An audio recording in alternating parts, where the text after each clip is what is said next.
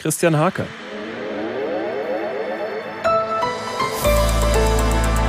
Die ARD Infonacht Nachrichten um 0.30 Uhr mit Klaas Christoffersen.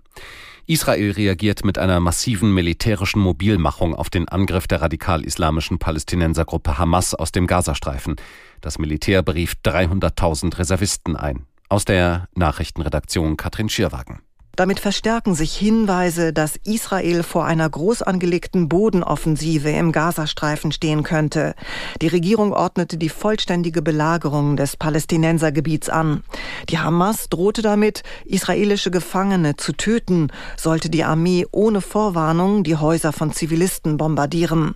Ministerpräsident Netanyahu rief die Opposition in einer Fernsehansprache dazu auf, eine Notstandsregierung zu bilden und in ein Bündnis der nationalen Einheit einzutreten.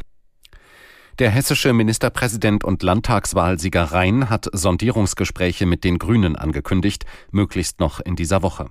Man wolle so schnell wie möglich mit Gesprächen über eine künftige Regierungsbildung in Hessen beginnen und zuerst mit dem bisherigen Koalitionspartner sprechen, sagte der CDU-Politiker am Abend.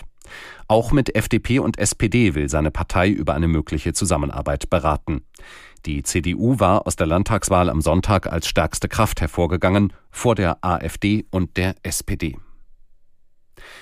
Der Bundestagsabgeordneten der Linken Wagenknecht droht ein Ausschluss aus der Partei. Zahlreiche Mitglieder hätten einen entsprechenden Antrag unterzeichnet, teilten die Initiatoren mit. Er sei bei der Landesschiedskommission in Nordrhein-Westfalen eingereicht worden.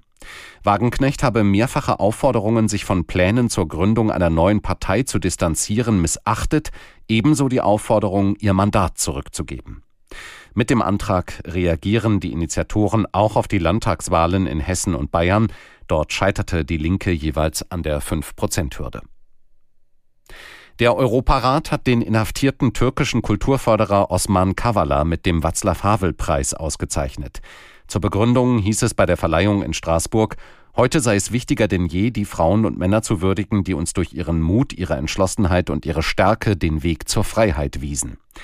Kavala sitzt seit 2017 im Gefängnis. Im vergangenen Jahr war er von einem Istanbuler Gericht zu einer lebenslangen Freiheitsstrafe wegen Umsturzversuchs im Zusammenhang mit den regierungskritischen Gezi-Protesten 2013 verurteilt worden.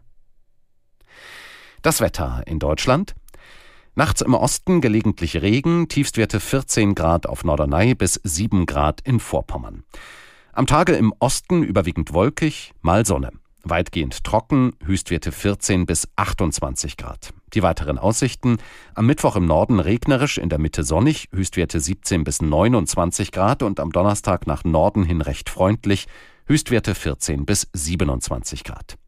Das waren die Nachrichten.